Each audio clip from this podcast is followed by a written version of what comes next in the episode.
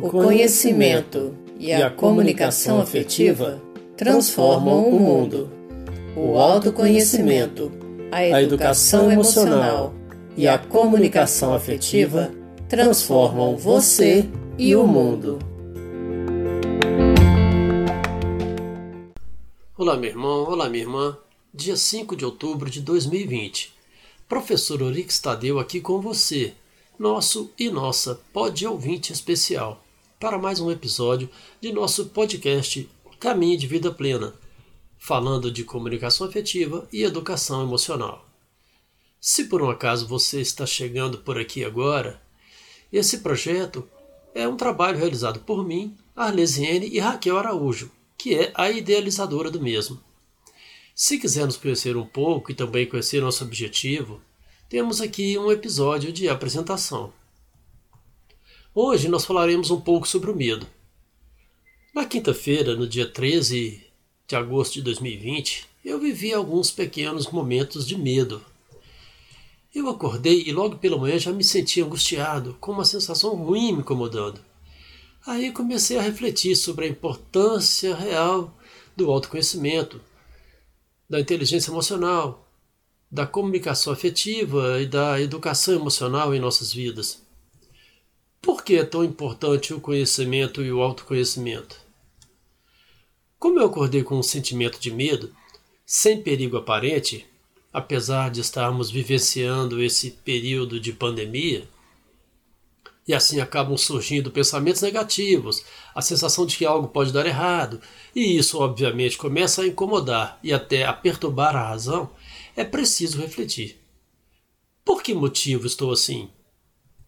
Eu tenho que estar com essa estranha sensação de angústia? E esse sentimento de angústia, que para o filósofo Heidegger é uma condição sentimental que nasce da consciência de que não se pode evitar a morte, e para o também filósofo Kierkegaard é um sentimento de ameaça que não se consegue determinar nem medir, sendo próprio da condição humana, isso acaba levando-nos ao medo, que, dentre outras definições, é um estado emocional provocado pela consciência que se tem diante do perigo, um sentimento de ansiedade sem razão fundamentada. Eu realmente não sei como isso surgiu, mas eu sei que se me entregar a esses pensamentos negativos, eu vou ficar pior.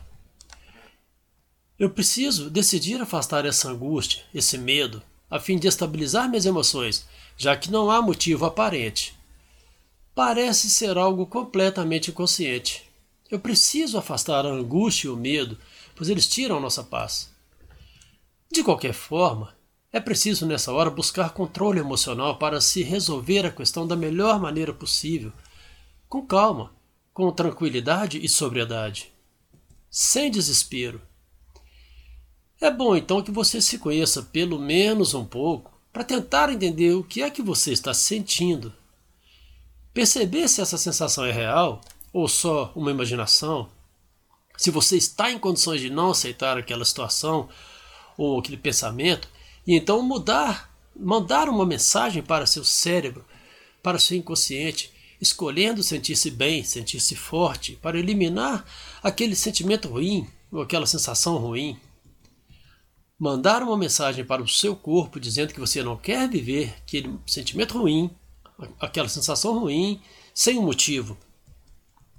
Então dizer ao seu inconsciente que você está mandando essa sensação embora.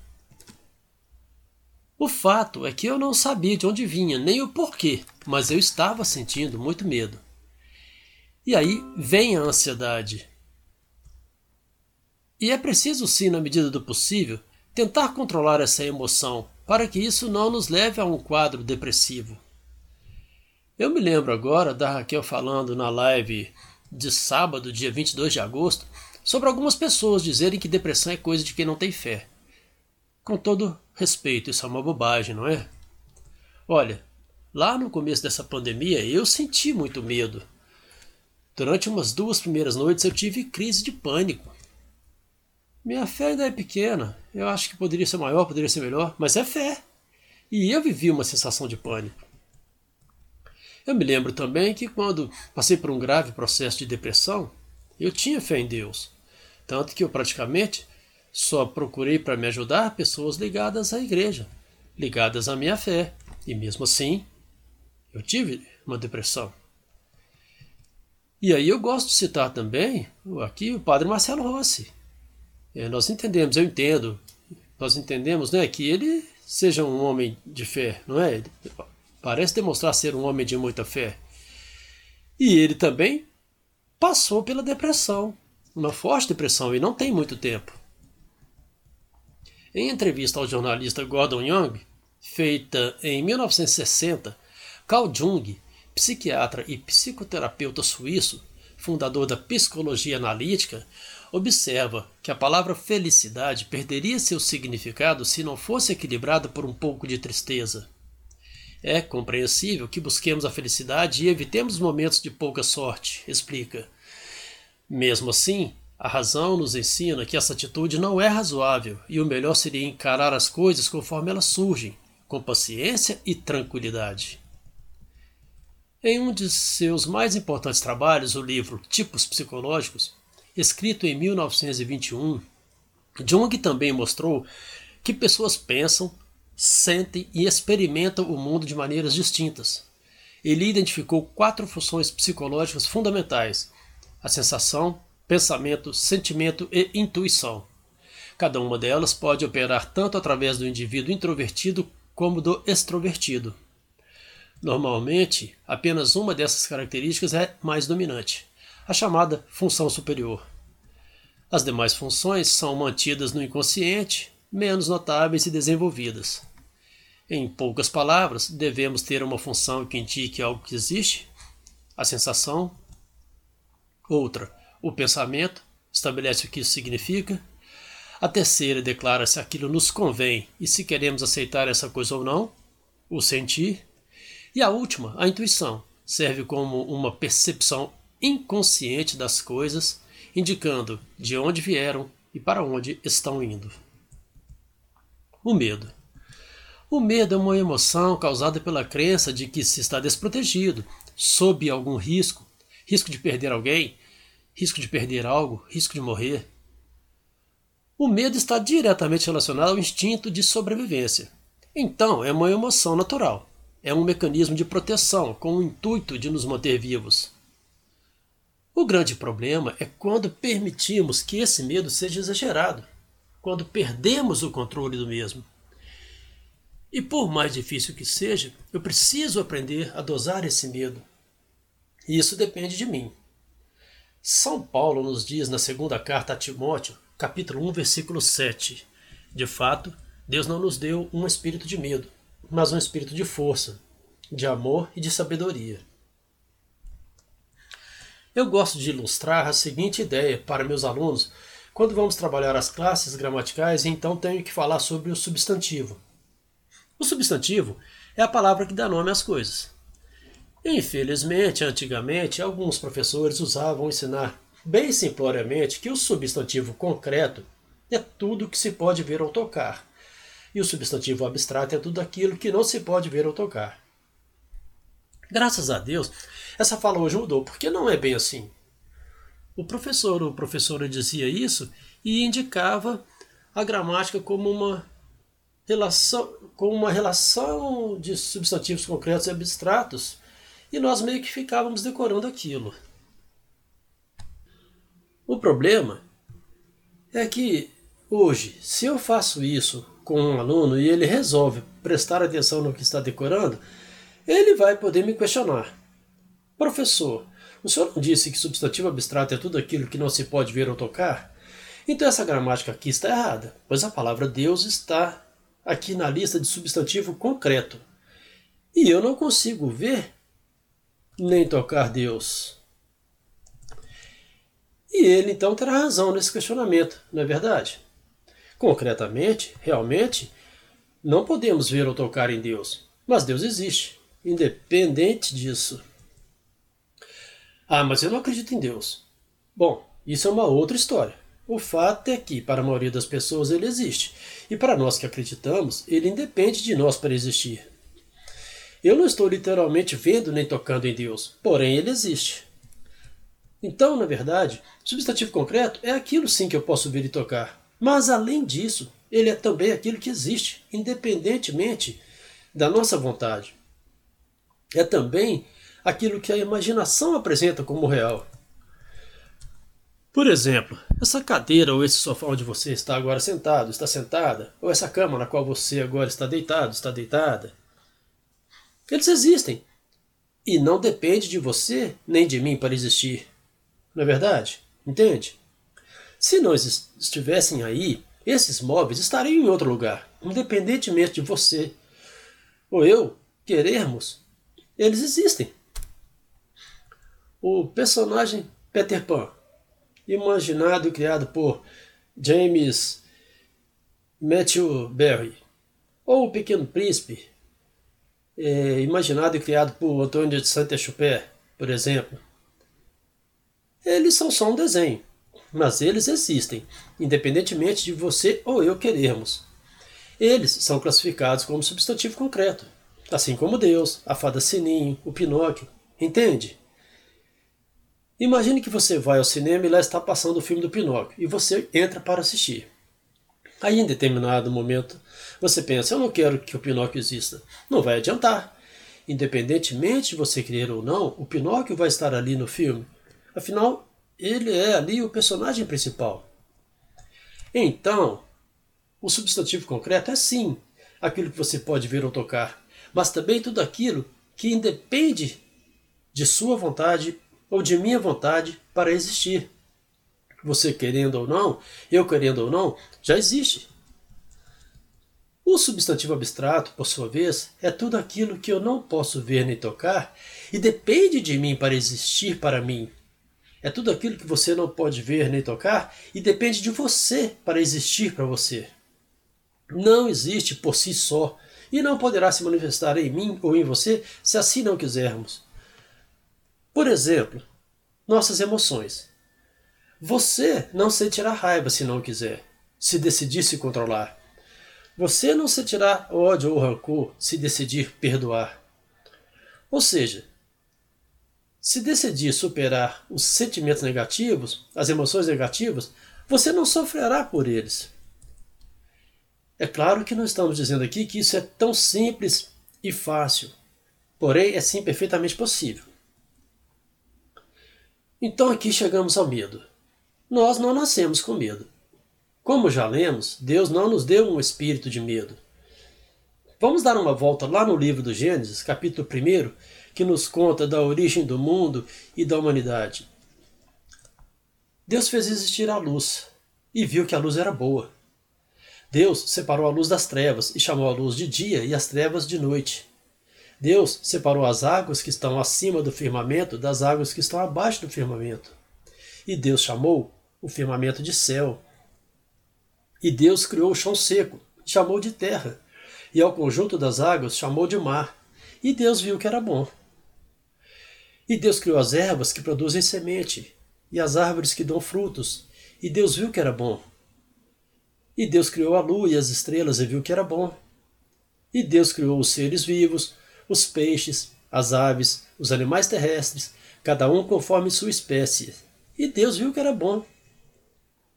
E Deus então viu que precisava de alguém para cuidar de tudo isso que ele mesmo viu que era bom. Então Deus disse nos versículos 26 a 28: Façamos o homem à nossa imagem e semelhança, que ele domine os peixes do mar, as aves do céu, os animais domésticos, todas as feras e todos os répteis que rastejam sobre a terra. E Deus criou o homem à sua imagem. A imagem de Deus ele o criou. E os criou, homem e mulher. E Deus os abençoou e lhes disse: Sejam fecundos, multipliquem-se, encham e submetam a terra, dominem os peixes do mar, as aves do céu e todos os seres vivos que rastejam sobre a terra.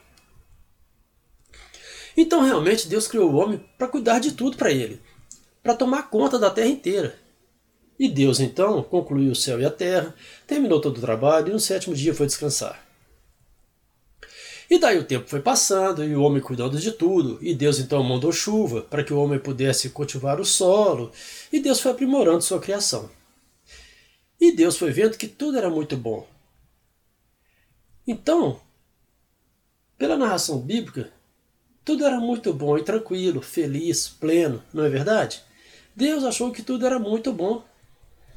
E Deus então criou um jardim em Éden e fez brotar do chão todas as espécies de árvores formosas de ver e boas de comer.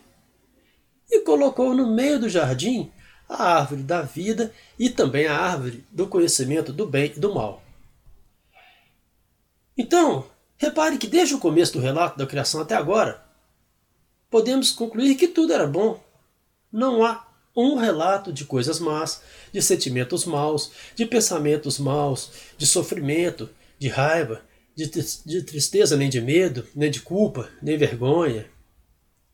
Não havia qualquer tipo de maldade ou concupiscência. Inclusive, o último versículo do capítulo 2 nos deixa claro que o homem e sua mulher estavam nus, porém não sentiam vergonha. Tudo era bom.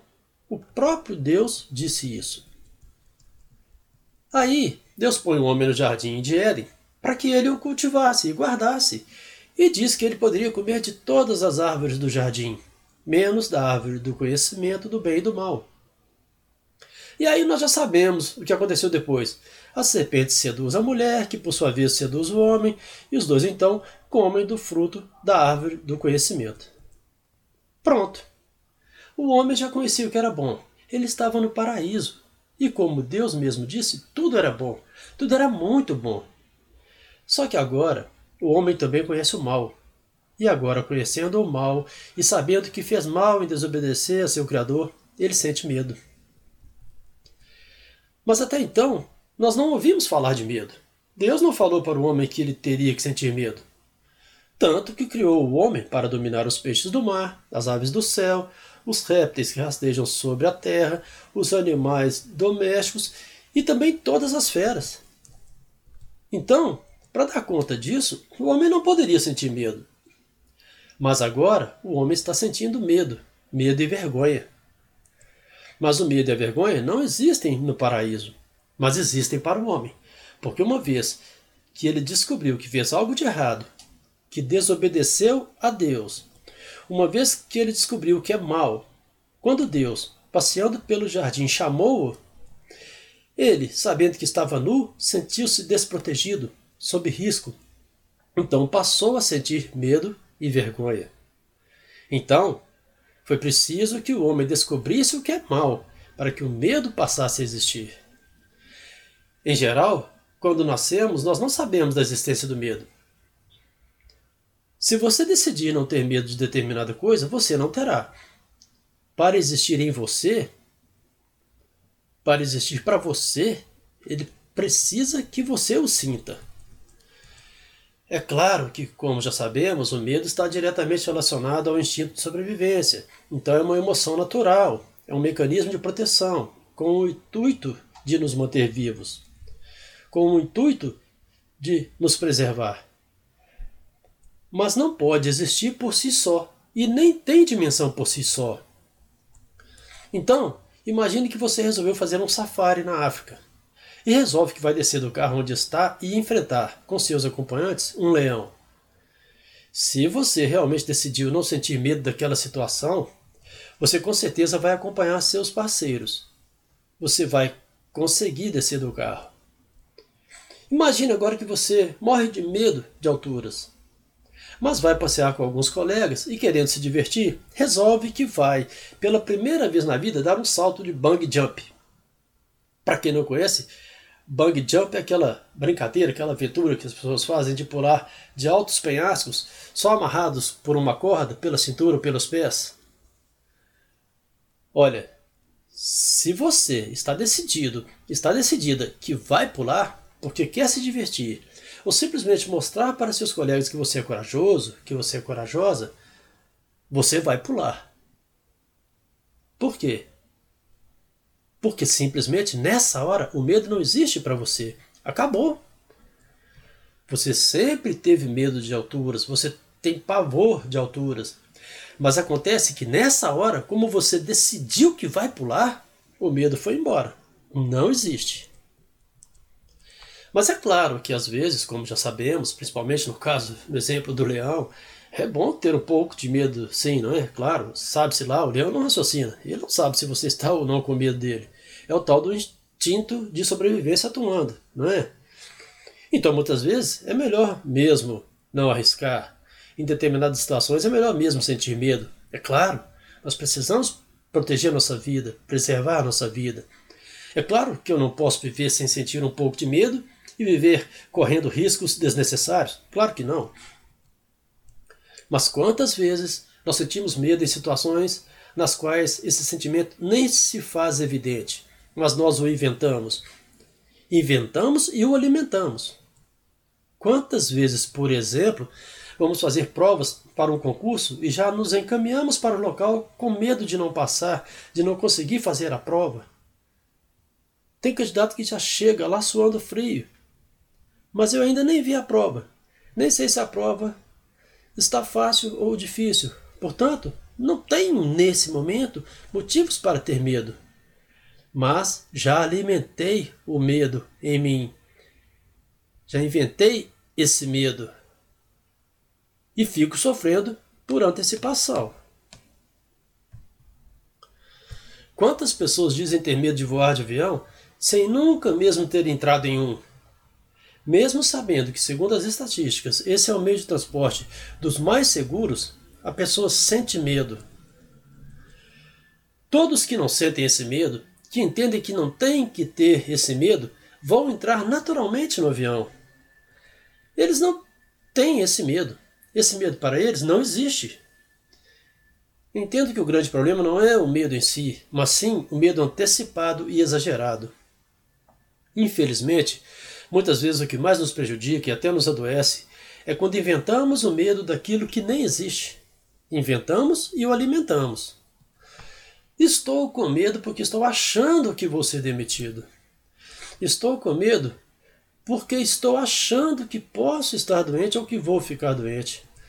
Estou com medo de dirigir porque eu estou achando que posso bater o carro. Sofro de medo Sofro por antecipação, mesmo sem um motivo palpável, real. E junto com o medo vem, dentre outras, a sensação de insegurança, desconfiança, ansiedade. Nesse momento, nós precisamos trabalhar muito nosso emocional para não permitir que com isso venha também o estado de depressão. Esse mesmo mecanismo de fuga, de luta, de proteção, de sobrevivência, se evolui para um processo exagerado, sem controle, que passa a interferir de forma constante e descontrolada em nosso dia a dia, em nossas relações pessoais e interpessoais, em nosso convívio social, profissional, passa a ser extremamente perigoso. É importante entender que o sentimento de ansiedade que de vez em quando surge, por exemplo, à espera do resultado daquela prova, à espera daquele encontro tão desejado, é normal e geralmente não é prejudicial. O problema é quando esse mesmo sentimento ocorre com frequência, gerando preocupações, tensões ou, como já dissemos, medo exagerado, sensações de que sempre algo ruim vai acontecer comigo, descontrole em relação a meus pensamentos e atitudes, incapacidade de um mínimo de reflexão para buscar ajuda. Isso vai trazer sofrimento e sentimento de culpa. Passa a ser doentio, podendo até trazer sérias doenças físicas e emocionais, como fobias, pânico e a depressão. Por isso estamos nos dedicando a esse projeto, muito empenhados em ressaltar a necessidade do autoconhecimento, para que eu saiba identificar em que patamar se encontra minha vida emocional, minha vida afetiva, minha vida relacional, a fim de buscar o equilíbrio da tríade mente, corpo e espírito. Nós definitivamente não viveremos à margem das emoções e dos sentimentos. É preciso sim conhecê-los e identificá-los em nós mesmos. É preciso reconhecer que fazem parte da nossa história, a fim de encontrarmos o verdadeiro sentido da vida. Raquel Araújo fala em um dos seus vídeos no canal do YouTube que, abre aspas, a emoção é uma programação de ações intuitivas, inconscientes, gerenciadas pelo sistema nervoso central. Ela é, na verdade, fruto da evolução do ser humano e, portanto, extremamente necessária, trazendo tempero para a vida. Uma vida sem emoção é uma vida destemperada. A questão é que somos criados em uma sociedade que coloca a racionalidade em um patamar acima do emocional. o que é um equívoco, uma vez que a emoção é tão importante quanto a racionalidade. A emoção perpassa nosso ser a todo momento, como por exemplo a raiva, a alegria, a tristeza, o medo, a paz, o amor. Quando pensamos sobre as emoções, elas se tornam sentimentos. Pessoas mais emotivas captam certas emoções com mais intensidade, reagem de maneira mais emocional, são mais sensíveis, o que poderá ser usado em seu favor. Fecha aspas. É fato que momentos de raiva, de tristeza, de alegria, de medo, de ansiedade e outros fazem parte de nossa vida. O que nós não podemos é permitir que essa ansiedade, que esse sentimento de culpa, que esse medo tomem conta de nós, criando muitas vezes desnecessários longos períodos de sofrimento. Então, uma vez que entendemos, como bem disse a Raquel, que a raiva, a tristeza, a alegria, o medo e tantos outros sentimentos e emoções perpassam o nosso ser a todo momento, nós precisamos encarar de frente a nossa realidade, os nossos desafios e, de verdade, nos conhecermos por dentro, para entender como eu estou vivendo, o que eu estou fazendo ou poderia estar fazendo para melhorar. Então, cada um de nós agora pode refletir: como eu estou vivendo a minha vida, a minha realidade, a minha individualidade e a minha fé? Eu estou cuidando de minha saúde psicológica? para conseguir trabalhar minhas emoções? Eu estou cuidando de minha saúde psicológica para não permitir que isso afete também meu corpo físico? Eu estou buscando um bom convívio? Eu estou buscando ser bom para o outro e para mim também? Eu estou buscando entender que sou humano, que sou humana e que por isso posso errar e me perdoar e também pedir perdão, corrigir e que acima disso tudo eu posso buscar errar menos possível eu estou buscando entender que eu posso me perdoar e perdoar o outro.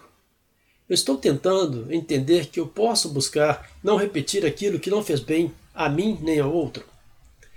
E se sou cristão, se sou cristã, ou mesmo se não sou cristão, não sou cristã, mas de alguma maneira acredito em Deus, como está meu relacionamento com Ele? Eu tenho rezado? Eu tenho orado? Eu tenho procurado me aproximar de Deus? Eu tenho pedido para que Ele aumente a minha fé, minha confiança. Eu tenho pedido que Ele fortaleça as minhas emoções e meus sentimentos. Meu irmão, minha irmã, precisamos buscar o equilíbrio da tríade mente, corpo e espírito. É claro que às vezes nos sentiremos fracos, desanimados. É claro. É claro que viveremos momentos difíceis. É claro que, mais uma vez citando o que disse Raquel, viveremos momentos de ansiedade, de angústia, de medo e outros mais. Porém, nós precisamos não permitir que esses momentos se tornem um tormento em nossa vida. Precisamos buscar vivê-los com consciência, com tranquilidade, com equilíbrio. Acredito que buscar este equilíbrio nos ajuda a melhorar nossa qualidade de vida, enfrentar com um pouco mais de facilidade os percalços que fazem parte da nossa vida vivendo o hoje sabendo onde estou, curando as dores e crenças do passado que não trouxeram resultados positivos, e com isso saber planejar e agir de forma a reconstruir nossas crenças e hábitos limitantes, e assim preparar com mais clareza o caminho que nos leve ao amanhã desejado. Buscar progresso e amadurecimento pessoal, a fim de harmonizar nossa saúde psíquica, espiritual e física. Por isso estamos trabalhando o autoconhecimento, a educação emocional, a comunicação afetiva. Carl Jung, dentre outras coisas, nos diz que, na medida em que o indivíduo esteja disposto a autoexaminar-se sem máscaras e dissimulações, na busca do autoconhecimento, ele poderá estabelecer uma percepção ajustada de si mesmo com o mundo real que o cerca e até mesmo com o processo de fé que o alenta. Meu irmão, minha irmã, peçamos a Deus discernimento para identificar nossas emoções, sentimentos e pensamentos, a fim de nos conhecermos melhor e assim vivê-los na medida certa. Deus nos abençoe, Nossa Senhora nos proteja. Saúde, paz, amor e alegria. A alegria do Senhor é a nossa força. Boa semana para você.